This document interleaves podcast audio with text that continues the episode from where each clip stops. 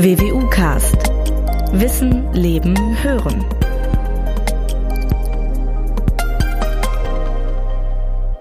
Wie sagt man so schön, diese Zahlen lügen nicht.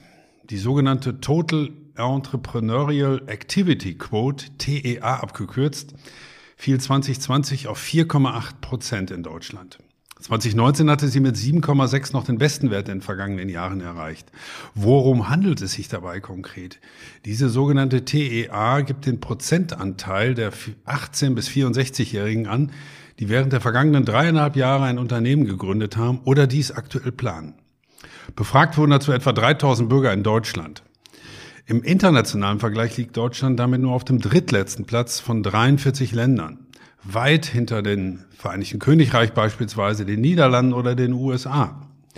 Und mit oder gerade wegen dieses schlechten Tabellenstands ein großes Willkommen zu unserem neuen WWU-Podcast.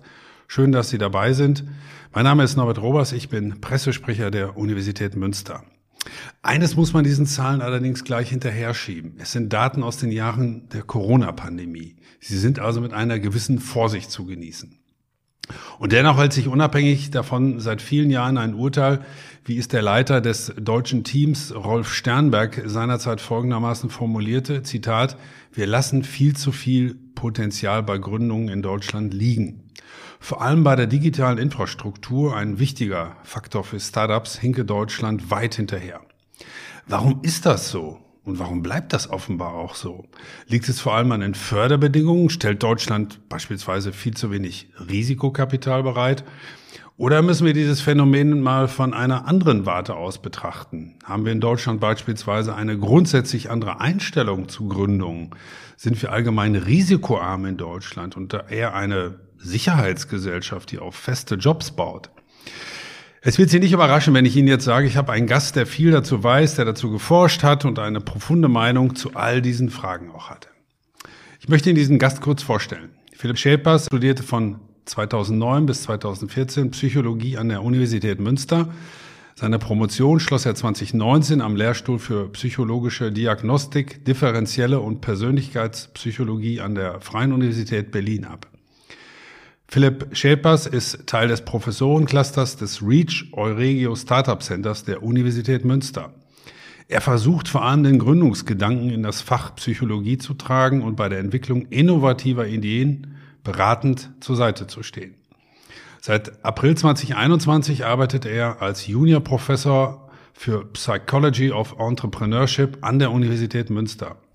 Er beschäftigt sich unter anderem mit psychologischen Einflüssen mit Blick auf Gründung. Dabei untersucht er beispielsweise, welche Persönlichkeitseigenschaften förderlich bei einer Ausgründung sind oder wie sich Social Startups am Markt positionieren und gegen die sogenannten Big Player behaupten können. Ich freue mich sehr, dass Sie sich heute für diesen Podcast Zeit nehmen. Willkommen, Herr Schäpers. Vielen Dank, Herr Rohrs. Ich freue mich auch sehr, dass ich da sein darf. Herr Scherbers, ich habe gerade einen Satz zitiert, ich gucke nochmal gerade nach, von wem der war. Rolf Sternberg, ähm, der sagte eben, Deutschland lässt viel zu viel Potenzial bei Gründungen liegen. Würden Sie diesem Satz zustimmen, auch in dieser Pauschalität? Ähm, ja, tatsächlich schon. Ich fange äh, tatsächlich meine Vorträge sehr häufig sehr ähnlich an, äh, dass ich immer sage, ich muss mit einer traurigen Nachricht starten. Und zwar, ähm, wenn wir das jetzt mal auf den Universitätskontext äh, münzen, auch da zeigen äh, große Umfragen, dass gerade mal drei Prozent der Studierenden sich nach ihrem Studium vorstellen können, zu sagen, hey, ich gründe ein Unternehmen. Das heißt, ja, daran kann man ja ganz wunderbar sehen, wie viel Potenzial wir liegen lassen. Und ich finde es auf der anderen Seite aber auch irgendwie ähm, so ein bisschen absurd, denn wenn wir uns anschauen, wer sind eigentlich heute die Menschen, äh, in Anführungszeichen, die den Ton angeben, dann denken wir an Mark Zuckerberg, an Bill Gates, Elon Musk und viele, viele weitere ganz bekannte Gründerinnen und Gründer, vor allem häufig aus dem Silicon Valley. Es sind Menschen, die Firmen gegründet haben in der letzten, Anführungszeichen, großen äh, Revolution, die heute, ja, einen Umsatz generieren, der das Bruttoinlandsprodukt eines mittelgroßen Staates hat, der sie haben einen Bekanntheitsgrad erreicht, der mit Cristiano Ronaldo und Lionel Messi vergleichbar ist, was eigentlich viele junge Menschen werden wollen. Jeder kleine Junge sagt, ich will Fußballer werden oder ein Mädchen sagt, ich möchte irgendwie Sängerin, möchte die nächste Ariana Grande werden. Und trotzdem möchten so wenig junge Menschen und nach dem Studium sagen, hey, aber Gründen ist irgendwie doch nichts für mich. Äh, und das finde ich tatsächlich ein bisschen absurd. Sie, Sie greifen natürlich gleich in die ganz hohe Kiste, ja. wenn ich das so sagen darf. Mark Zuckerberg, Elon Musk, ja. Ronaldo. Mal schauen, ob wir da noch hinkommen und ob das für, für die Zuhörer jetzt tatsächlich auch die Messlatte sein kann. Aber Sie haben natürlich recht, ich verstehe das schon. Ich habe ja auch einige Zahlen genannt. 4,8 äh, Prozent im Gründungsindex ja. und so weiter. Das waren schon mal 7,9 Prozent. Also es geht irgendwie rauf und runter. Oder verharrt Deutschland in gewisser Weise immer auf diesen eher letzten, vorletzten, ja. drittletzten Plätzen. Das ist tatsächlich ähm, ein recht stabiler Effekt, den Sie dort äh, beschrieben haben. Und natürlich, es gibt wie bei jeder Messung oder wie bei jedem Phänomen immer gewisse Schwankungen, eine gewisse Varianz ist drin. Aber ja, wir sind tatsächlich immer eher im hinteren Bereich anzufinden, hinteren Drittel, Mittelfeld, so um den Dreh herum. Und auch den Index, den Sie gerade angesprochen haben, beschreibt es eigentlich sehr, sehr gut. Wenn wir da auch den Bogen zum Beispiel zum großen Bruder, den USA machen, dann ist dort die Gründungsaktivität um ein Dreifaches höher, als das in Deutschland der Fall ist. Aber jetzt kann man auch sagen, jetzt haben Sie ja gerade oder richtig gesagt, naja, die ganz große Schublade, äh, aber auch im europäischen Vergleich, ne, wenn wir uns mit äh, Skandinavien vergleichen oder auch wenn wir oft äh, nach UK schauen, sind wir eigentlich immer eher äh, meistens ja dort hinter anzufinden. Wir kommen sicherlich noch auf Details zu sprechen, aber vielleicht erstmal von Ihnen ähm, eine etwas grobe Einschätzung. Sind Gründungswillige oder Menschen, die gründen wollen, ein, ein bestimmter Typ? Oder kann das im Prinzip jetzt erstmal, auch wenn das wieder sehr grobschlächtig ist, kann es jeder? Also was für eine, ja. was für ein Typus muss man da vielleicht sich ähm, vorstellen? Also da muss ich dann als äh, Psychologe doch ganz klar sagen, dass äh, nichts im Leben in Stein gemeißelt ist und es gibt nicht den einen Typen, äh, der nur sagt, äh, ich Gründung ist für mich vorbestimmt, sondern ich würde ähm, vielleicht etwas populistisch, aber ich würde sagen, ja, jeder und jede kann ganz klar gründen. Natürlich gibt es bestimmte Eigenschaften oder Dinge, die ähm, einem auf dem Wege seines Lebens mitgegeben werden, die dazu förderlich sind. Das auf können, die kommen wir nachher noch zu sprechen, ja, aber ganz grob würden genau. Sie sagen, theoretisch und das, praktisch? Natürlich, das kann jeder und jeder, genau. Also ich, es ist ein, es ist am Ende des Tages ja auch ein Beruf, ne? Und auch jeder kann ja irgendwie Lehrerin oder Lehrer werden oder kann es versuchen. Jeder kann versuchen, Ingenieurin, Ingenieur zu werden und in einer Bäckerei zu arbeiten. Äh, und natürlich gibt es da Menschen, die sind weniger talentiert und sind mehr talentiert. Aber prinzipiell kann erstmal jeder das versuchen. Und Denn sonst könnte, könnte man ja auf die Idee kommen, naja, man, man, man sagt uns Deutschen ja zum Beispiel eine gewisse Beamtenmentalität ja. nach.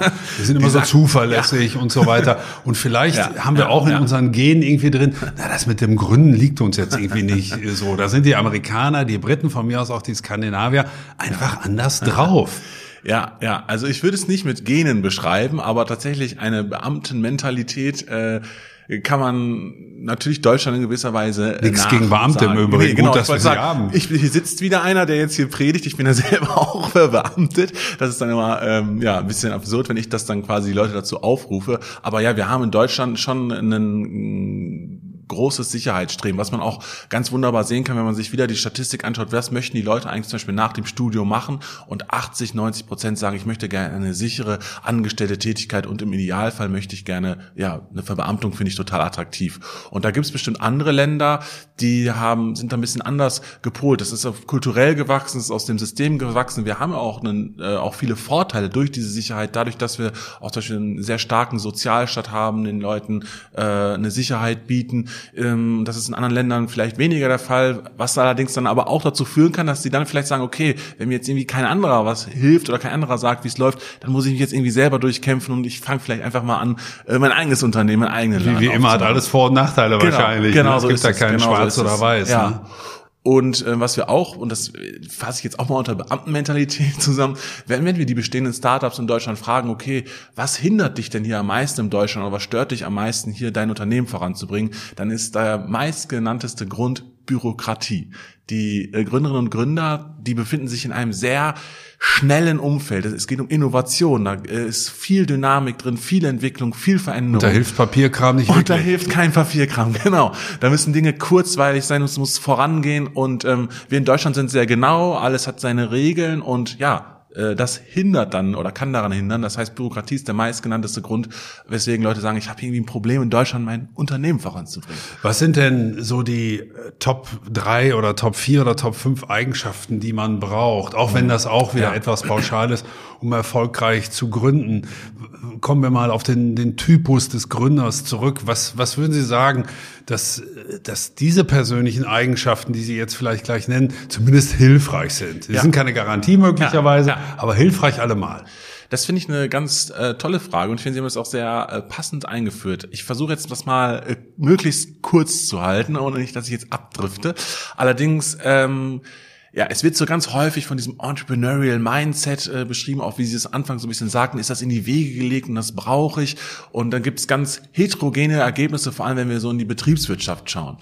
Äh, Allerdings, wenn wir jetzt wirklich mal das so aus der psychologischen Perspektive betrachten, haben wir ganz tolle Daten. Es gibt tolle Meta-Analysen zum Beispiel von, äh, ja, von Kollegen äh, von mir und Kolleginnen, die das über viele, viele Versuchspersonen sich mal angeschaut haben. Und ja, wir können fünf Eigenschaften nennen, die auf jeden Fall es begünstigen, ein Unternehmen zu gründen und das und erfolgreich zu So, führen. liebe Interessierte, jetzt aufgepasst. Jetzt gut festhalten, genau. Jetzt anschnallen. Anschnallen. es geht ein Gang höher. Wer davon mindestens drei hat, sollte darüber nachdenken zu gründen. Also, ähm, was zum Beispiel ein super wichtiger Treiber ist, ist die Leistungsmotivation. Menschen müssen ein gewisses Maß an Leistungsmotivation mitbringen, dann sind sie auch deutlich eher bereit, ihr eigenes Unternehmen zu gründen.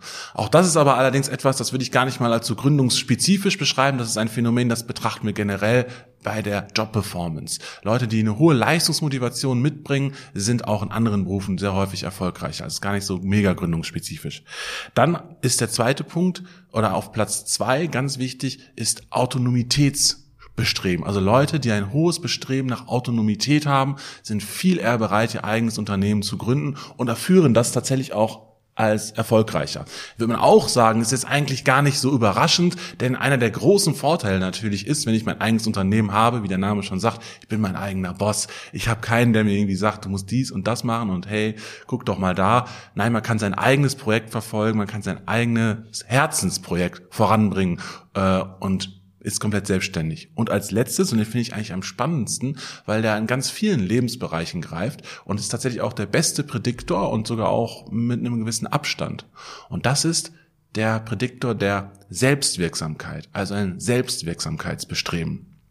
Was heißt das denn jetzt eigentlich? Das habe ich mich auch gerade genau, gefragt. Ich frage mich gerade, ob ich irgendwas davon erfülle. Bei Selbstwirksamkeit zögere ich am meisten. Ja, ist ein auch recht psychologischer Begriff. Ich versuche es jetzt mal in so eine Art Wandtattoo umzuformulieren. Und zwar ähm, sei der eigene Kapitän und die eigene Kapitänin deines Bootes. Also oder sei der eigene Fahrer deines Autos. Heißt, Du musst das Gefühl haben, du sitzt am Steuer deines Lebens, du sitzt am Steuer deiner Handlungen. Das heißt, du musst in der Lage dein Schicksal selbst zu beeinflussen, selbst voranzukommen. Und das sehen wir in ganz vielen Bereichen. Solche Menschen mit Depressionen haben sehr häufig keine Selbstwirksamkeit oder keine hohe Selbstwirksamkeit mehr. Die fühlen sich äh, nicht in der Lage, ihr eigenes Schicksal. Könnte man das auch mit Selbstvertrauen äh, bezeichnen oder würden Sie da sagen, na, das trifft ah, nicht das, ganz? Also es trifft es nicht ganz. Es ist schon so ein bisschen was anderes, aber es geht damit einher. Leute, die häufig auch selbstbewusst sind, haben auch eine hohe Selbstwirksamkeit. Aber dass ich quasi das Gefühl habe, okay, wenn ich ich kann etwas an meiner Situation ändern. Ich bin nicht ähm, hilflos. Also ich kann, ich bin nicht passiv, sondern ich kann quasi jetzt mein Unternehmen, wenn ich etwa, wenn ich mich anstrenge, wenn ich daran arbeite, wenn ich dies mache, dann wird sich irgendwas ändern, dann wird es in Möglichkeit besser werden. Und ich bin nicht quasi Gefangener meiner selbst. Und wenn Menschen dieses Gefühl über ihre Unternehmung haben oder auch über ihr Leben, dann ist das tatsächlich ein super guter Prädiktor, erfolgreich zu sein. Und dann nicht, ähm, und auch im Unternehmertum sind ja oft auch äußere Kräfte, die einen steuern, dass ich also im Grunde nicht das Gefühl habe, okay, ich bin jetzt so abhängig von Investoren. Wenn die nicht mich irgendwie pushen, dann wird das nichts. Oder wenn der Markt sich jetzt nicht so verändert, dann wird das nichts. Oder wenn die Leute nicht wenn die irgendwie die Website nicht gut finden, sondern ich habe das Gefühl, wenn ich irgendwas ändere, wenn ich an meinen Sachen arbeite, dann kann ich damit auch meinen Erfolg ein bisschen steuern. Was, was würden Sie denn sagen, auch wenn wir noch auf einer sehr groben Linie sind, ist, ist, sind diese Faktoren wichtiger als die eigentliche Idee des Startups oder muss beides irgendwie zusammenpassen? Was nutzen mir diese drei Faktoren, wenn meine Idee aber Murks ist? Oder meine Idee ist super, aber ich habe diese drei Faktoren vielleicht nicht oder vielleicht nur einen ja, davon. Ja. Also muss schon alles zusammenkommen, um erfolgreich zu sein? Ich würde sagen, weder noch. Also es ist natürlich etwas, das das Ganze begünstigt. Und es wird jetzt auch wie immer äh, bestimmt äh, Albert Einstein hat das mal so ganz toll gesagt. Er hat irgendwie ganz viele Eigenschaften aufgezählt. Ich bin, man muss als ein guter Student oder Studentin muss man gewissenhaft sein, man muss leistungsorientiert sein, man muss gut planen können, man muss organisiert sein. All diese Dinge habe ich nicht. Sondern dass Albert Einstein kein guter Student war oder nicht ein heller Kopf, das würde, glaube ich, niemand in Frage stellen. Das gleiche Prinzip gilt hier auch. Es wird mit Sicherheit Gründerinnen und Gründer geben, die trotzdem, auch wenn sie nicht alle über diese fünf Eigenschaften dazu zählen, übrigens noch Gewissenhaftigkeit und Innovativität, wenn sie die nicht mitbringen, können sie trotzdem erfolgreich sein, aber es begünstigt das schon sehr. Ne, das mhm. gleiche ist auch, äh, ja, muss ich jetzt, was muss ich denn überhaupt studiert haben oder was für einen Hintergrund brauche ich überhaupt? Ja, natürlich, wenn ich jetzt irgendwie äh, eine neue App programmieren möchte, dann kann es mit Sicherheit hilfreich sein, dass ich irgendwie einen Informatik-Background habe. Es war nicht zwingend, zwingend notwendig, sondern vielleicht finde ich jemanden, der das macht oder ich arbeite mich da selber rein sozusagen. Das sind alles Dinge, die die Wahrscheinlichkeit erhöhen oder erhöhen, die Chancen ja. verbessern. Was, was kommen wir noch auf andere Faktoren zu sprechen, beispielsweise die Ausbildung oder auch die Bildung? Welche, welche Rolle spielt das? Würden Sie sagen, ein umso höherer Schulabschluss begünstigt das oder ist das gar nicht so wichtig, dass man das so nach oben hängt? Ja, tatsächlich ähm, gibt es hier ein recht heterogenes Bild. Das hatte ich versucht am Anfang so ein bisschen äh, zu beschreiben. Es gibt bestimmte Faktoren, die das begünstigen. Zum Beispiel, wenn ich über ein gutes Netzwerk verfüge, dann erhöht das auch irgendwie meine Chance, dass meine Unternehmung gut wird. Das ist jetzt auch erstmal wieder wenig überraschend. Für die Bildung kann man sagen, dass das förderlich ist. Allerdings ist jetzt kein super starker Prädiktor, dass dann die Unternehmung besser wird. Also ich brauche nicht ähm, zwingend notwendig jetzt ein Einser-Studium oder so. Was äh, macht beispielsweise das Alter? Äh, ist, ist das auch ein Faktor? Also kann man sagen, mit zunehmendem Alter sinkt die Bereitschaft oder mit zunehmendem Alter nimmt sie zu, weil man auch vielleicht eine gewisse Gelassenheit im Alter bekommt und eine gewisse Übersicht übers Leben und weiß, worauf man achten muss. Also wie weit spielt das Alter eine Rolle ja. bei so etwas? Finde ich auch eine tolle Frage. Sie haben das äh, passend beschrieben. Ich sage mal, mit dem Alter kommt die Weisheit. Äh, tatsächlich ist es so, wenn wir uns die Statistiken anschauen, wenn wir äh, noch bei drei Prozent nach dem Studium sind, fünf bis zehn Jahre sind wir schon bei 20 Prozent. Also Menschen, die sagen können, hey, ich kann mir vorstellen, selbstständig zu sein. Und ich erkläre mir das so, dass ähm, wenn ich na, aus meinem Studium beispielsweise rauskomme oder wenn ich ein junger Mensch bin, dann ähm, ja, habe ich jetzt vielleicht sehr lange die immer günstige Milch kaufen müssen. Ich musste immer total aufs Geld achten. Ich möchte vielleicht ein bisschen Stabilität in meinem Leben haben. Ich möchte eine Familie gründen. Dafür brauche ich eine gewisse Sicherheit und so weiter, dass man sagt, okay, ich finde das erstmal attraktiv, ähm, ein gewisses finanzielles Polster aufzubauen, eine gewisse Sicherheit aufzubauen. Wenn ich aber dann eine Weile im, äh, im, äh, im Job bin, merken viele Menschen, okay, so viel ändert sich eigentlich gar nicht. Man hat diese finanzielle Sicherheit eigentlich recht bald aufgebaut und es ist alles recht stabil. Dann setzt, glaube ich, eher, genauso wie es richtig beschrieben hat, dieser Effekt ein, Mensch, ich möchte eher meine Passion verfolgen. Ich habe jetzt keine Lust, immer für meinen Chef oder meine Chefin da die doofen Sachen machen zu müssen. Ich möchte gerne meine Ideen vorantreiben. Ich möchte gerne nur was erleben und ich möchte gerne mein Projekt. Und ich kann mir sehr viel mehr vorstellen. Ich bin auch selbstbewusster, ich bin mehr im Leben, kann mir sehr viel besser vorstellen zu gründen. Heißt, genau. Gibt es, gibt es einen, einen, Zeitpunkt, einen besonders guten Zeitpunkt, einen idealen hm. Zeitpunkt zum Gründen, was das Alter betrifft oder ja. muss das jeder individuell für nee, sich also, ausmachen, wann er, wann er sich berufen fühlt? Ich kann Ihnen das jetzt leider aus dem Kopf nicht perfekt sagen. Es gibt so diese Statistiken, die sagen mit, ich glaube, also nageln Sie mich nicht drauf fest, aber ich glaube so Anfang 40, Mitte 40. Da habe ich knapp drüber, ja. Äh, ist so ein Zeitung, wo man sagt, da in diesem Zeitraum befinden sich die meisten Unicorn-Gründerinnen und Gründer. Unicorn, also Einhörner, sind Startups, die mit einer Milliarde bewertet sind. Das ist so da eine, bin ich leicht drunter wiederum. das ist so eine Schallmauer, die immer versucht wird zu erreichen oder wo man sagt, ja, das, da soll unser Startup mal irgendwann hin. Äh, das ist so, glaube ich, ja, um den, in die 40er herum. Unterscheiden sich Männer und Frauen in ihrer Bereitschaft ja. zu gründen voneinander und wenn ja, wie? Oh ja, also das ist auch nochmal ein großes und wichtiges Thema. Ähm, auch etwas, was mir tatsächlich persönlich sehr am Herzen liegt. Ähm, und da muss ich auch erst wieder mit einer traurigen Nachricht starten, denn wir haben hier auch ein massives Ungleichgewicht. Das kann man nicht wegdiskutieren. Äh, wir haben deutlich höheren ähm, Gründungsaktivitäten bei den Männern. Und es ist ein sehr männerdominiertes Feld. Gleichzeitig sehen wir aber, dass äh, wenn Frauen gründen, gründen sie extrem häufig, sehr häufig sehr starke Unternehmen, haben da ganz neue, tolle, innovative Konzepte und äh, es ja, wäre nur sehr, sehr wünschenswert, dass Frauen auch viel mehr diesen Weg einschlagen. Und was ich auch erschreckend finde, sind und auch dort äh, unterbrechen Sie mich gerne, wenn, nicht, wenn ich zu weit abschweife, abschweife. Allerdings auch da sehen wir, die Motive unterscheiden sich zwischen Männern und Frauen, auch die Unternehmen, die sie gründen. Männer von Männern gegründete Unternehmen sind sehr häufig sehr viel mehr einfach nur monetär getrieben, also quasi haben einen Financial Outcome als oberstes Ziel, wohingegen von Frauen Unternehmen gegründete, gegründete Unternehmen sehr viel mehr häufig eine gesellschaftliche Verbesserung in, ins Zentrum stellen.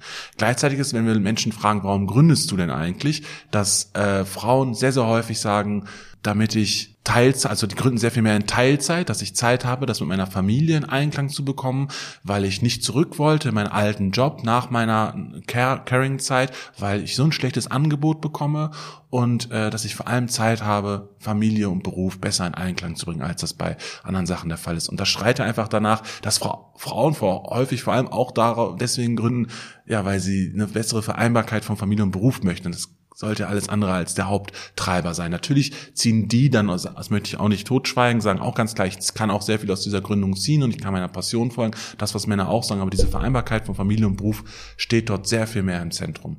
Und das möchte ich auch nochmal ganz klar sagen, die Vergabe von Venture Capital, also von Wagniskapital, das was Startups sehr, sehr häufig brauchen, äh, hohe Investitionen, ähm, kann man um ein Vielfaches leichter erreichen, als wenn man ein Mann ist, als wenn es eine Frau ist. Also die Chance ist eine sehr Vielfaches höher, ähm, wenn ich ein Mann bin, dass ich Risikokapital erhalte. Und wenn Frauen sich, ähm, vielleicht noch als letztes, nicht stereotyp verhalten, also wenn Frauen aktiv auf Risikokapitalgeber zugehen und äh, sich proaktiv zeigen und sagen, hey, guck dir mein Unternehmen an, wird ihnen das sehr häufig negativ ausgelegt, obwohl eigentlich man jedem raten würde, hey, sei proaktiv, geh auf Menschen zu. Wenn Frauen sich allerdings passiv verhalten und darauf warten, dass Investmentgeber auf sie zugeben, dann ist es eher positiv für sie. Das heißt, dieses klassische Klischee von der zurückhaltenden Frau wird hier wieder klar befeuert. Und da müssen wir ganz klar was dran ändern.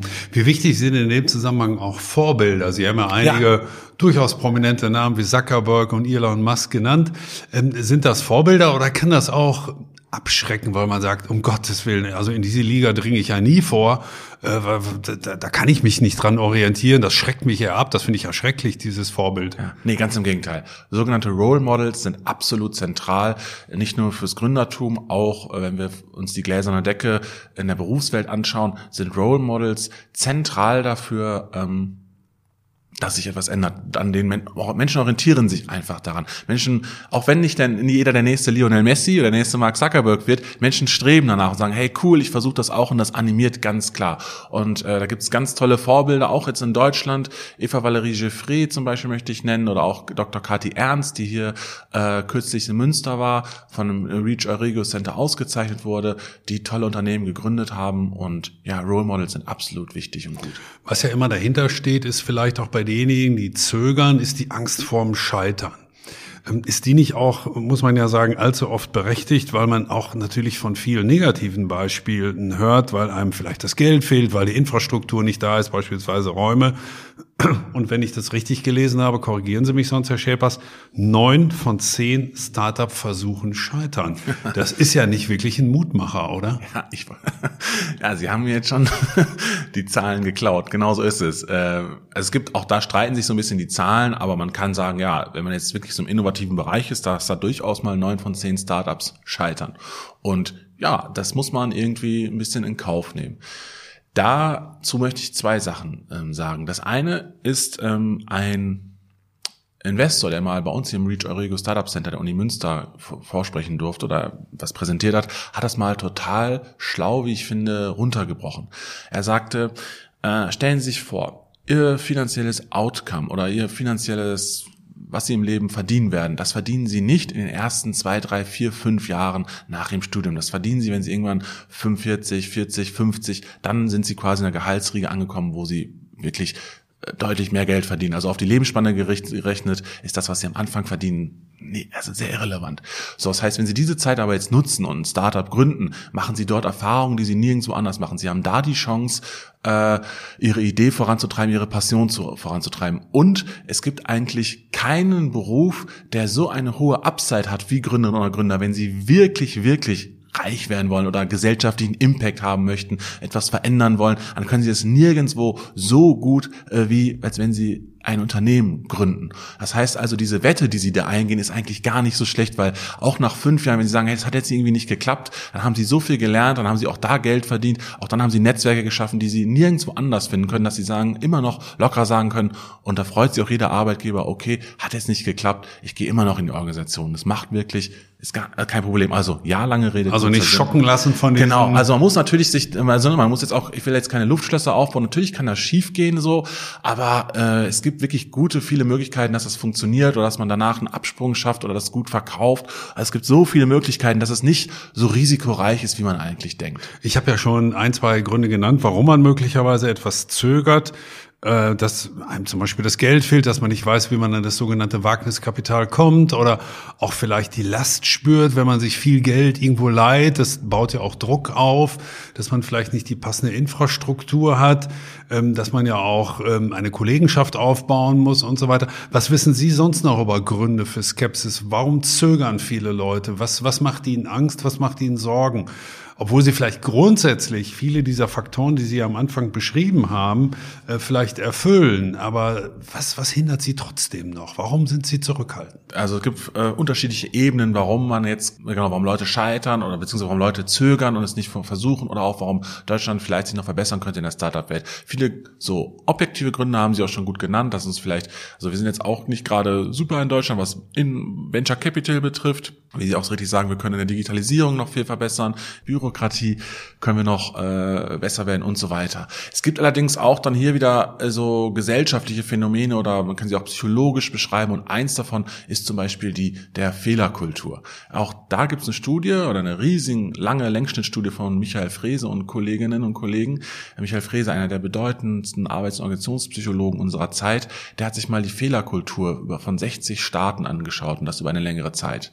Und jetzt können Sie mal raten, was glauben Sie? Von 60, 61 Plätzen, auf welchem Platz steht Deutschland? Also ich tippe mal, das wäre so wie im ESC ungefähr. Eurovision Song Contest. Eher weiter hinten, oder?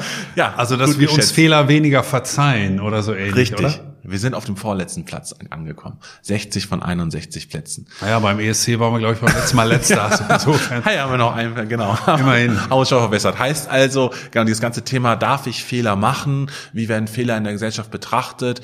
Ähm, da können wir noch ganz viel von anderen Ländern lernen, wie man da pro, äh, viel, ja, ähm, besser mit umgehen kann, viel produktiver mit umgehen kann und das Teil des als Teil des Prozesses versteht. Denn, das möchte ich auch nochmal ganz klar hier betonen, wenn wir über Startups sprechen, sprechen wir über Innovation, über wirkliche gesellschaftliche Veränderung, also Dinge, die wirklich unsere Gesellschaft besser machen oder disruptiv verändern.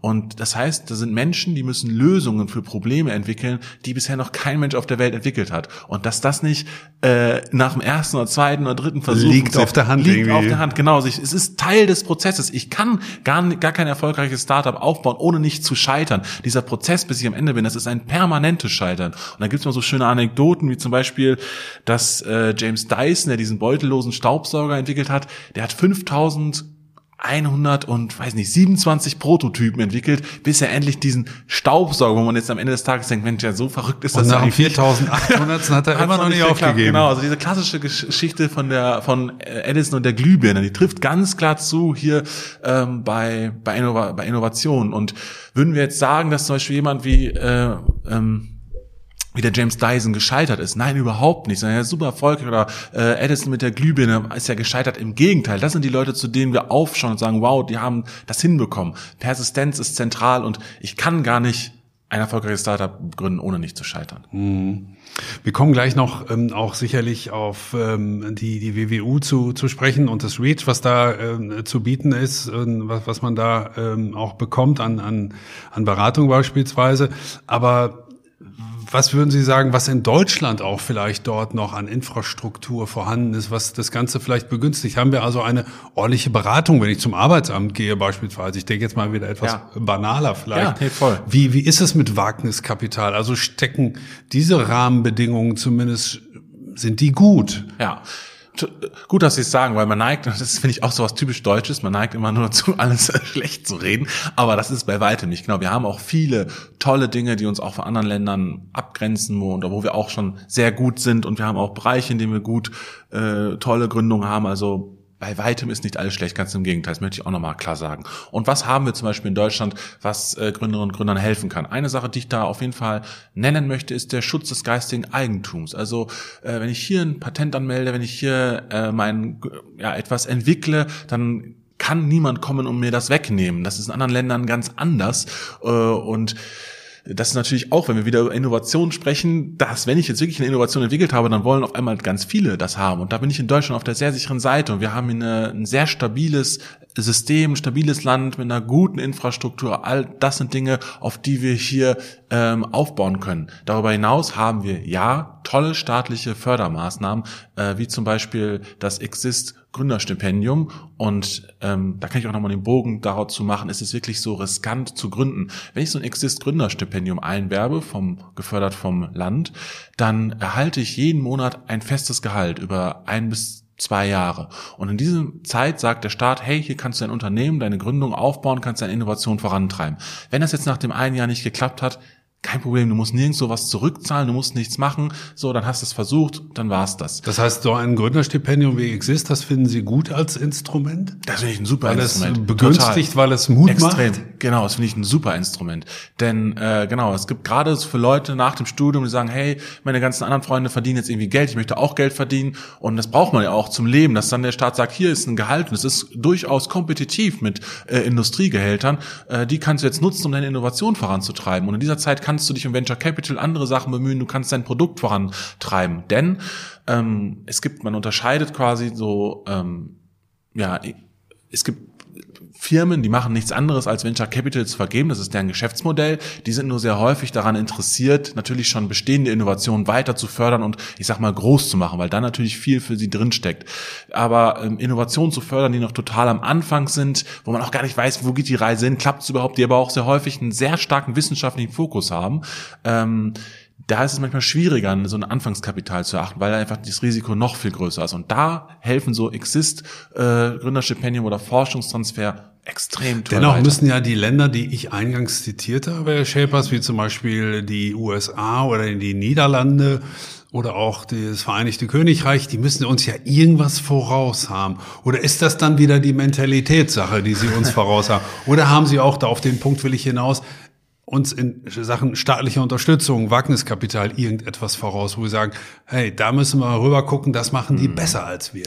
Ich würde sagen, sowohl als auch, also mal ist, man kann das ähm, nicht so stark verallgemeinern. Es gibt auch andere Länder, die tolle äh, Förderung haben, oder die versuchen, ein Eco-Netzwerk für Gründerinnen und Gründer zu schaffen. Und das geht dann nicht nur um Wagniskapital, sondern auch um Infrastruktur und weitere Dinge, Digitalisierung äh, auch.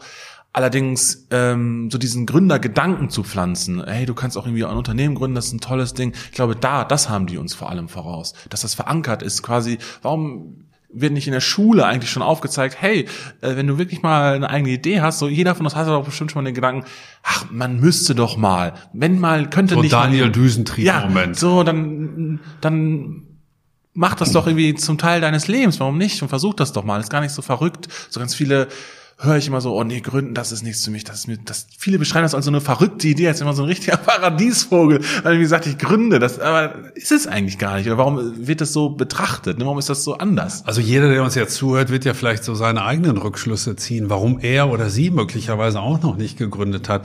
Ich kann ja nur über mich sprechen und kommen wir mal auf die Psychologie zu sprechen. Ich fühle mich halt tatsächlich sehr wohl in diesem Gedanken, dass ich einen festen Job habe. Ich kriege jeden Monat das gleiche Geld. Ja. So schnell kann mir im öffentlichen Dienst nichts passieren passieren, das weiß ich, was ich daran ja. habe und ich finde es gut so. Ja. Punkt. Ja. Und ähm, ich habe vielleicht gar nicht diese Bereitschaft auch zu sagen, ich gehe jetzt mal aus meiner äh, aus meiner Blase hier raus und riskiere auch mal was, nicht? Obwohl ich es vielleicht gerade jetzt in meiner finanziellen und auch beruflichen Situation könnte. Also worauf ich hinaus will, ist auch, kommen wir mal zu Ihrem Fachgebiet oder zu Ihrem Spezialgebiet der Psychologie dieses Gründens. Wie wichtig ist das im Vergleich? Kann man das miteinander vergleichen zu den staatlichen und finanziellen und infrastrukturellen Rahmenbedingungen? Absolut, ich würde sagen, sie sind ein Teil dessen. Also wenn wir da quasi einen Shift hinbekommen in dem Mindset, jetzt benutze ich das Wort auch mal, dann ändern sich auch diese ganzen staatlichen Auswirkungen oder die staatlichen Förderungen oder auch, dass wir, dass andere Unternehmen sich ansiedeln und dass das Gründen generell gefördert wird, ganz, ganz klar. Äh, das heißt, das heißt, ich würde sagen, das bedingt sich äh, miteinander. Ich möchte allerdings auch da nochmal, um auf Ihren Punkt zurückzukommen, Sie sagen, Sie fühlen sich wohl und der öffentliche Dienst ist doch alles gut. Ähm, auch mal klar sagen, und das ist vielleicht auch dann ein gesellschaftliches Thema, wo wir gucken müssen, wie wir das verbessern können. Ich sage immer so ein bisschen frötzelig, ähm, unsere Innovationen basieren auf, oder anders gesagt, ähm, wir haben Innovationen aus dem Kaiserreich. Wir waren nämlich mal die Gründungsväter. Wir haben mal viel riskiert. In der industriellen Revolution Anfang des 20. Jahrhunderts, da haben wir das Röntgen entwickelt. Wir waren beim Automotor ganz weiter vorn und haben die Grundlage dafür geschaffen, dass wir unseren heutigen Reichtum haben dass wir diese tollen Konzerne und Organisationen haben. Mit, mit anderen Worten, mit so Typen wie mir gelingt das nicht mehr, meinen Sie? Nein, dass wir diese Sicherheit haben einfach, dass wir jetzt, dass man sagen kann, ja, ich habe diesen Job und es sicher, es läuft doch alles gut. Nur wenn Sie sich anschauen, wer sind heute nach Börsenkapitalwert die wertvollsten Unternehmen der Welt, dann steht da keine industriellen, fertigen Masch Unternehmen, sondern sind das all diese Firmen aus Silicon Valley, die bei der letzten großen, in Anführungszeichen, Revolution ihre Unternehmen gegründet haben und da die Innovation geschaffen haben. Das heißt, wenn wir wirklich den Anschluss hier verpassen, lassen, dann ähm, ist die, ja, ist die Frage, können wir die Uhr nachstellen, wie lange wir noch sagen können, hey, wer möchte, kann in den öffentlichen Dienst gehen und kann, kann Sicherheit haben. Dann werden die Leute vielleicht eher wieder dazu getrieben, dass sie innovativ sein müssen, weil wir sonst unseren Reichtum oder unseren Wohl, Reichtum falsche Wort, unser ähm, unseren Wohlstand halten können. Und damit ne, denke ich jetzt erstmal an Wohlstand, damit geht es zwar auch um gesellschaftliche Weiterentwicklung einher. Das möchte ich auch mal sagen, um das zu verdeutlichen, wie wichtig eigentlich Innovationen sind. Dass wir heute hier sitzen können und keine Maske tragen müssen, dass es uns gut geht und dass wir nicht drei Meter wegsitzen müssen. Es ist nur aufgrund von Innovationen, in diesem Fall ein Impfstoff, möglich. Nur weil Menschen dieses Produkt entwickelt haben, können wir überhaupt wieder sitzen. Das heißt, gesellschaftliches, vor, gesellschaftliches Vorankommen ist nur und ausschließlich über Innovation möglich. Woran man nochmal erinnern muss, alle unseren Zuhörern, hier sind gerade zwei Leute, die sich unterhalten, die im öffentlichen Dienst sind und die zu Risiko animieren. Ja. Ich hoffe, dass das trotzdem rüberkommt. Was, was können Sie denn auch für konkrete Tipps oder auch für Hinweise geben? Sie haben ja schon einige Faktoren genannt, die vielleicht sehr hilfreich sind, wie Motivation, Autonomiewunsch oder auch eine gewisse Gewissenhaftigkeit, Innovativitätsdrang, den man hat. Aber was, was können Sie den Leuten noch für Tipps vielleicht auch ähm, an die Hand geben? Sie arbeiten ja auch am Reach mir viel mit Studierenden zusammen. Ja. Ähm, die haben ja auch manchmal so eine Frage möglicherweise. Ich würde ja gerne, aber was, was, was raten Sie mir, Herr Schäpers? Also ähm, erstmal möchte ich sagen, dass, und das ist gar nicht ähm, gar keine Rocket Science, aber jetzt zum Beispiel fragt sich ein Theologiestudent oder eine Pädagogikstudentin, ja gut, mit der Gründung und Innovation, das ist, ist ja gar nicht Teil. Nee. Und das ist, äh, stimmt einfach gar nicht. Also man sich das ist schon ein falscher Anfang. ja, ne, in dem Sinne, dass Innovation extrem von Vielfalt lebt. Und darauf wird zum Beispiel auch unter anderem total geachtet, darauf geachtet vom Staat, wenn es Förderung gibt, dass wir interdisziplinäre Teams haben. Das heißt, jeder oder unterschiedliche Backgrounds können wirklich extrem viel beisteuern. Und manchmal ein Beispiel für die Psychologie, auch hier kann man sagen, okay, was soll jetzt eine Psychologin? Ich habe da nichts zu tun mit dieser Wirtschaftswelt und so, sagen auch ja, viele, ne? Risikokapital, genau. ich weiß nicht mal, wie man das schreibt. Ja, genau. Also was soll ich damit anfangen? Ja, was ist das? Dieses, genau, Venture Capital. Ähm, aber zum Beispiel wir in der Psychologie haben die Menschen, die dort das Studieren haben eine extrem gute Methodenausbildung. Das heißt, sie sind sehr gut darin, äh, Dinge statistisch auszuwerten, äh, Forschungsdesigns aufzubereiten, Dinge ganz gewissenhaft nach den besten Gütekriterien der Wissenschaft zu überprüfen, zu evaluieren und äh, auch zu digitalisieren oder Mensch-Maschine-Interaktion, wie kann denn überhaupt ein Mensch mit einer neuen Innovation interagieren, dass er keine Angst damit hat, dass er das gerne aufnimmt. All das sind Dinge, wo zum Beispiel eine Psychologin total viel beisteuern könnte. Und das heißt, wenn ich jetzt irgendwie sage, ich finde erstmal grundsätzlich das Thema spannend oder ich möchte irgendwie was bewegen, ich habe vielleicht auch eine Passion, ich habe noch gar nicht mal so eine Idee, dann einfach versuchen, in diesen Ökokosmos Gründung reinzukommen. Zum Beispiel einfach mal jetzt in diesem Fall Münster äh, Reach Future Creator werden. Das ist eine Plattform, die wir haben, wo jeder, der es irgendwie spannend findet, sich einfach mal anmelden kann oder einfach mal zu einer Veranstaltung zu gehen, um mit anderen Gleichgesinnten in Berührung zu kommen. Und dann je schneller man gucken kann, ist man eigentlich auch schon drin und äh, findet andere, die das auch spannend finden. Dann kommt daraus kann dann auch eine Idee entstehen oder ein Produkt, was man machen möchte oder ne, auch da. Es muss gar nicht mal Produkte sein. Es gibt Geschäftsmodelle, die weiterentwickelt werden können. Viele, viele verschiedene Sachen und dann ist man drin. Dann ist man drin auf dem Weg zur ersten Milliarde. Ja, mal gucken. ähm, wir haben jetzt schon häufiger dieses ähm, Startup Center der BWU, auf das wir jetzt mal etwas eingehender äh, äh diskut, dass wir jetzt eingehender diskutieren möchten. Das Reach ähm, die haben auch eine, eine Webseite, also wie sich, äh, wer sich dafür interessiert, kann da viele, viele Informationen ähm, ähm, bekommen. Das ist das äh, Startup Center der WWU, der Universität Münster. Sie arbeiten eng mit diesem REACH, mit dem Startup Center zusammen. Wie sieht das konkret aus? Sie sind ja am Lehrstuhl Psychologie, auf der anderen Seite eben auch am REACH, wie ich gerade schon gesagt genau. habe. Äh, teilen Sie sich da in gewisser Weise auf oder sind Sie Teil des Programms am REACH? Wie muss man sich das vorstellen? Ja. Also ich genau, ich meine Tätigkeitsbeschreibung ist im Grunde, dass ich auch Teil äh, oder Teil genau meiner Arbeitszeit im Reach verbringe oder dort Sachen voranbringe und daran mitwirke. Und es gibt ähm, verschiedenste Bereiche im Reach. Ich gehöre dann zu dem Teil Forschung und Lehre. Sie hatten es auch anfänglich ja schon gesagt. Wir haben sogar das Professorencluster. Das heißt, wir haben Professuren an der Uni Münster aus ganz verschiedenen Fachbereichen wie Psychologie, Chemie, Wirtschaftsinformatik, äh, VWL, BWL und so weiter, die quasi ähm, versuchen, diesen Gründungsgedanken in diese Fächer zu tragen, indem sie zum Beispiel Veranstaltungen dazu anbieten, das in Forschung und Lehre implementieren, vielleicht auch selber dazu forschen. Und äh, im Grunde, wie ich anfänglich sagte, diesen Gründungsgedanken auch im Studium zu pflanzen, dass Leute sagen, hey, es gibt nicht nur die Big Four, sondern ich kann vielleicht auch Gründer oder Gründerin werden. Das ist auch ein total spannender Bereich. Das heißt, das mache ich zum Beispiel. Aber dann darüber hinaus, und das verbinde ich so meine Forschung, ich habe auch äh, in der Industrie schon gearbeitet, äh, ich forsche und ähm, zu dem Bereich HR, Personalauswahl, Personalentwicklung, Diversity Management, versuche ich die Startups dahingehend zu beraten, wie sie zum Beispiel ihre ersten Mitarbeitenden einstellen können, worauf zu achten ist, wenn ich äh, Personen auswähle, wie ich vielleicht ein Employer Branding Konzept bestehen kann und ganz einfach gesagt, ne, ich bin jetzt ein Startup, mich kennt noch niemand und äh, ich habe jetzt auch nicht vielleicht so viel Geld wie ein riesen Automobilhersteller. Sie als Beispiel, jemand, der sagt, hey, ähm, es muss ja jetzt auch nicht jeder Gründer oder Gründerin werden, überhaupt nicht. Es braucht ganz und gar nicht auch mitarbeiten. Aber warum sollte jetzt jemand in so ein unbekanntes Startup gehen und vielleicht für nicht ganz so viel Geld arbeiten, wenn er ja auch irgendwie bei einem großen Automobilhersteller arbeiten könnte? Was haben für Werte oder Dinge können Startups haben, die andere nicht haben? Und dabei helfe ich. Wie, wie muss man sich das natürlich vorstellen? Kann sich jeder Studierende dort melden und sagen, ich habe grundsätzlich Interesse, aber weiß gar nicht, wie es vorangeht? Oder ist das für bestimmte Fachbereiche gewissermaßen reserviert? Nein, okay, auf keinen Fall. Möchte ich ganz klar sagen, jeder und jede kann sich wirklich melden und soll sich bei uns melden, der es irgendwie spannend findet. Ein guter Einstieg könnten, wie gesagt, die Reach Future Creator werden. Das ist einfach so eine Plattform, auf der kann man sich anmelden. Dann erhält man äh, Angebote, auch äh, Dinge, die wir anbieten. Zum Beispiel, wir helfen auch bei Auswahlverfahren oder ähm, bestimmte Veranstaltungen. Zum Beispiel haben wir mal einen Live-Podcast mit Leon Winscheid gemacht, der auch ein alter Alumni hier an der Uni war äh, und solche Dinge. Oder man geht zu anderen Veranstaltungen oder man schreibt einfach irgendwen an, egal wer, jeder, der es irgendwie spannend findet, kann kommen. Und wie gesagt, egal ob Theologie, Chemie oder Psychologie, jeder kann was Fach machen. ist egal. Ja. Kommen auch erfolgreiche Gründer zurück an die WWU, ans REACH? Stichwort Vorbilder, dass man da sich auch konkret austauschen Total. kann. Weil das eine ist ja diese theoretische Blase, die man da, da vermittelt bekommt, die auch wichtig ist, gar ja. keine Frage. Aber vielleicht hat man ja auch noch mal einen, jemanden, der aus der Praxis kommt, eine sehr viel konkretere Frage.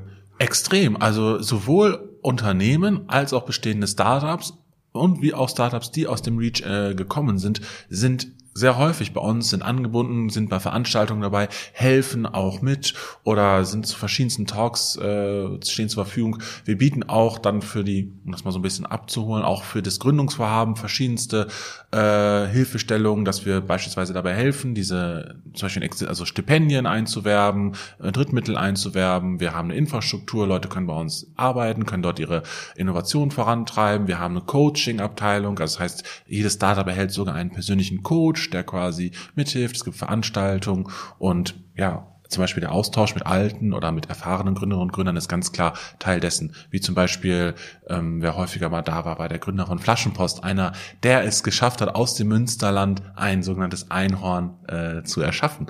Und, ähm, Was, glaube ich, für eine Milliarde genau. Euro tatsächlich verkauft ja, wurde. Also genau, da sind wir wieder bei dieser ominösen genau, Summe. Genau. Die ist dann, ja, genau. Die ist dann von einem äh, großen Konzern aus äh, Ostwestfalen dann gekauft worden.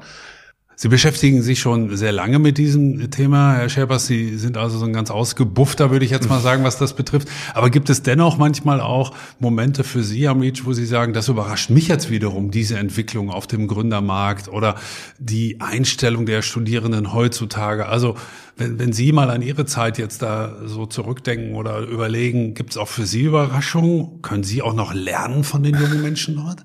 Also ausschließlich, ich kann extrem viel lernen. Also äh, total. Ich komme ja häufig schon, ja, auch ich komme ja häufig, sehr häufig schon alt vor, weil die Leute tatsächlich schon mit ganz anderen, äh, ja, mit Dingen beschäftigt sind. Ja, ich weiß gar nicht, wo ich anfangen soll. Also ich mache das alles auch eine der meiner Haupttreiber meines Berufes macht mir extrem viel Spaß. Zum Beispiel, was junge Leute für Nachhaltigkeitskonzepte auch haben, was Leute sich überhaupt, wie sie sich Gedanken machen um das Thema Nachhaltigkeit, wie sie das positionieren. Zum Beispiel finde ich wahnsinnig inspirierend, wo wir noch ich total viel von lernen kann und wie sie das aber versuchen, nicht zum Beispiel über Verbote zu regeln, sondern über tolle Anreizsysteme oder äh, Produkte, das finde ich total spannend zum Beispiel. Jetzt äh, könnte man sich ja vorstellen, zumindest ist das so meine Vorstellung, dass man am Reach ähm, diejenigen erreicht, die so einen grundpositiven Gedanken mhm. haben. Mhm. Ich könnte mir vorstellen, eine Gründung und ich höre mir das mal an und ich nehme mal an einer Veranstaltung teil. Aber wie erreichen Sie möglicherweise auch die Skeptiker oder die Unwissenden? Gut, mit den Unwissenden, das versuchen wir jetzt auch gerade bei diesem Podcast gerade zu ändern. Aber haben Sie da auch bestimmte Ideen? Gehen Sie in die Universität hinein? Wie kann man das auch universitätsweit vielleicht noch stärker verankern, dass, dass jeder Studierende, und wir haben immerhin 45.000, ja. ähm, von diesem Angebot zumindest mal gehört hat? Total, also das ist äh, eigentlich fast eine, eine, ja doch, man kann sagen, ein ganzes Handlungsfeld, eine ganze Abteilung, die genau das versucht. Das nennt sich Scouting am Reach. Äh, das sind Menschen, die genau das versuchen. Wir gehen in wirklich verschiedenste Lehrveranstaltungen, stellen das Reach immer wieder vor. Wir bieten Workshops an. Wir haben verschiedene Programme, Leute, die sich für Female Empowerment zum Beispiel interessieren oder Leute für Nachhaltigkeitsinteressierte und versuchen an verschiedensten Stellen und Veranstaltungen anzuknüpfen äh, und Leute darauf aufmerksam zu machen und auch hier wieder den Gründungsgedanken zu pflanzen. Ähm, permanent eigentlich. Skeptiker äh, gibt es immer, mit denen wir uns sehr gerne austauschen. Das machen wir dann zum Beispiel beim Reach Demo Day. Das ist so, wo wir ganz groß viele Sachen vorstellen. da könnten wir zum Beispiel mit uns ins Gespräch kommen, wenn man dann noch dran zweifelt. Allerdings die Förderung von Innovation weiß ich gar nicht, also ich weiß gar nicht, woran man da überhaupt dran zweifeln soll. Das ist so zentral. Ähm, ohne Innovation funktioniert einfach nichts. Und das, das zu fördern, finde ich ganz, ganz toll. Auch, dass wir es hier an der Uni Münster haben, muss ich sagen, ist auch schon was Besonderes. Kommen wir vielleicht auch mal auf Sie mit, mit zwei, drei Aspekten persönlich zu sprechen. Sie haben, wie ich schon gesagt habe, Psychologie studiert. Haben Sie sind so ein bisschen in diese Spezialecke gegangen. Gründung und Psychologie, dieser Zusammenhang. Wie, wie kam es dazu? Hat sich das ja. während des Studiums ergeben oder hatten Sie einen Aha-Moment in Ihrem Freundes- und Bekanntenkreis, wo Sie gemerkt haben, das wäre doch mal gut, wenn man ja. das konzentrierter angehen würde? Ja, also der Bereich Entrepreneurship, Unternehmertum, Gründung, der ist ja irgendwie so alles und nichts. Das ist einfach ein riesenbreites Feld. Und meine Forschung beschäftigt sich, beschäftigt sich vor allem mit der HR-Seite einer Organisation. Also wie ich vorhin schon sagte. Also mit der Personalauswahl Genau, Personalauswahl, Personalentwicklung, Employer Branding und Diversity Management. Und ich habe dann einfach irgendwann den Fokus äh, auf Startups dann nochmal gelegt sozusagen sozusagen, habe die Gründerpersönlichkeit ins Zentrum gestellt und habe aber auch diesen HR-Seite eines Startups versuche ich ins Zentrum zu stellen. Das heißt, wie ich vorhin schon sagte, wie soll kann jetzt ein Startup am Arbeit, Arbeitgebermarkt bestehen gegen etablierte Unternehmen zum Beispiel? Sie haben gerade das, den Begriff Diversity Management schon genannt, also die Verschiedenartigkeit der Belegschaft, wenn ich das mal etwas salopp übersetzen darf. Ist das etwas, was heutzutage die Unternehmen per se auf dem Schirm haben oder hinken wir da noch hinterher in Sachen ähm, Geschlechterauswahl beispielsweise, die, auch das Alter, dass man vielleicht ältere Menschen nicht unbedingt schon aus, aussortiert, dass man gleichzeitig die Jüngeren aber eine Karrierechance bietet. Wie ausgeprägt ist dieser Wille in den Unternehmen, auch wenn man das jetzt wieder nur sehr grob sagen darf, okay, ja. da ähm, nachzuholen, nachzujustieren, aufzuholen, wie auch ja. immer. Jetzt muss ich aufpassen, dass ich mich nicht in Rage rede, denn äh, das... Wir sind hier unter uns, also okay. machen Sie ruhig. Also, die Unternehmen haben und das, wo Sie vorhin auch ähm, mich ja gefragt haben, was kann ich von den jungen Leuten am Reach lernen? Äh, die Unternehmen haben auch mittlerweile verstanden, dass zum Beispiel das Thema Nachhaltigkeit, aber auch das Thema Vielfalt für die junge Generation ein wirkliches Anliegen ist. Und somit hat eigentlich jedes bestehende Unternehmen mittlerweile das Thema Diversity in ihr Portfolio aufgenommen und vor allem unter dem Aspekt Employer Branding. Äh, man könnte es auch als, oder es wird häufig als sogenanntes Woke-Washing beschrieben. Also das heißt, Unternehmen geben sehr häufig vor, dass sie eine Vielfalt leben und dass sie an Vielfalt interessiert sind. Am Ende des Tages ist es aber sehr häufig. Ein Feigenblatt. Ja, genau. Wenn man dann doch in den Vorstand guckt, dann sind dann doch wieder äh, neunmal Martin, einmal Michael und jetzt neuerdings vielleicht auch einmal Petra. Äh, äh, ne? Das heißt, da ist noch ganz viel Luft nach oben und Organisationen aber ja nutzen das total viel, äh, das zu transportieren. Ähm, Gibt es zum Beispiel hm, ja, gibt es wirklich unendlich viele Beispiele, ähm, wo dann zum Beispiel gesagt wird, dass die Firmen sehr LGBTQ offen sind, dass sie das total leben und das ganz groß propagieren, aber in den Organisationen sieht es dann auch häufig, also ist noch auf jeden Fall Luft nach oben. Kommen wir zum Schluss, Herr Schäpers, nochmal auf äh, das Gründungsklima zurück. Glauben Sie denn, dass mit all diesen Dingen, und äh, wir haben jetzt ja ausführlich besprochen, was zum Beispiel an unserer Hochschule da passiert, wird sich das Gründungsklima Ihrer Prognose nach in Deutschland verbessern, weil sie so eine gewisse Aufbruchstimmung spüren? Ja. Oder glauben sie, naja, wir, wir sind halt, wir sind in Deutschland, wir werden da immer irgendwie am im Mittelfeld oder am unteren Ende rumkraxeln und fertig? Nein, ich habe schon ganz klar den Eindruck, dass Aufbruchstimmung trifft, finde ich gut. Und dass in den letzten Jahren, ich finde, das Reach äh, Startup Center ist äh, ja, ein Paradebeispiel dafür, ähm, wie wir gerade versuchen, das deutschlandweit äh, zu verbessern. Wir sind nicht das einzelne, die einzige Universität, es sind verschiedenste Startup-Zentren ähm, installiert worden in Nordrhein-Westfalen und dass das zum Beispiel mit, einem Projektvolumen von 20 Millionen Euro vom Land NRW gefördert wird, finde ich schon wirklich ganz, ganz toll und zeigt, hey, da soll was passieren und es passiert auch was. Also nehmen Sie beispielsweise Münsteraner Beispiel des Pixel Photonics, ein Startup, das sich mit der Datenübertragung von Quantencomputern beschäftigt, also ist ein wirklich Hightech-Startup. Aber das ist, das ist wirklich Innovation und das freut mich riesig und genau da wollen wir hin. Das, ist, das ist ein richtiger Leuchtturm, ist richtig toll und die äh, haben dann Innovationen geschaffen und das funktioniert über diese ganzen Initiativen wie zum Beispiel Startup-Zentren, äh, Erhöhung von Venture Capital, aber auch äh, und das ist dann eher im Long-Term gedacht, eine Veränderung der, des Gründergeistes in Deutschland, was dann mit Risikoaffinität, Fehlerkultur und diesen anderen Dingen einhergeht. Es ist jetzt vielleicht nicht besonders innovativ, um in diesem Duktus mal zu bleiben. Meine, meine letzte Frage an Sie, das macht man ja gerne. Stellen Sie sich vor, Sie sind jetzt der Bundeskanzler und Sie können jetzt zwei, drei Dinge tatsächlich mehr oder weniger dekretieren und sagen, so, so wird's ab morgen gemacht. Was wären so Ihre Vorstellungen? Wie könnte man mit welchen zwei, drei oder mit ja. welcher einen Maßnahme auch ja. möglicherweise das Gründungsklima, ja. die Gründungswilligkeit in Deutschland schnell und nachhaltig, um auch diesen Begriff aufzugreifen, verbessern? Jetzt wird schon sehr konkret, aber ich versuche es mal tatsächlich mit drei Sachen. Was ich ähm, machen würde, ich würde massiv die Investitionen erhöhen, also das Wagniskapital noch um ein Vielfaches erhöhen, denn ohne Geld funktioniert es einfach nicht. Und wenn wir an große Big Player wie China und USA denken, die einfach zum einen schon einen viel größeren Markt haben und viel höheres Volumen haben, dass man da irgendwie halbwegs nur mitspielen möchte, braucht es einfach ein Vielfaches mehr an Kapital. Das heißt, das würde ich erhöhen.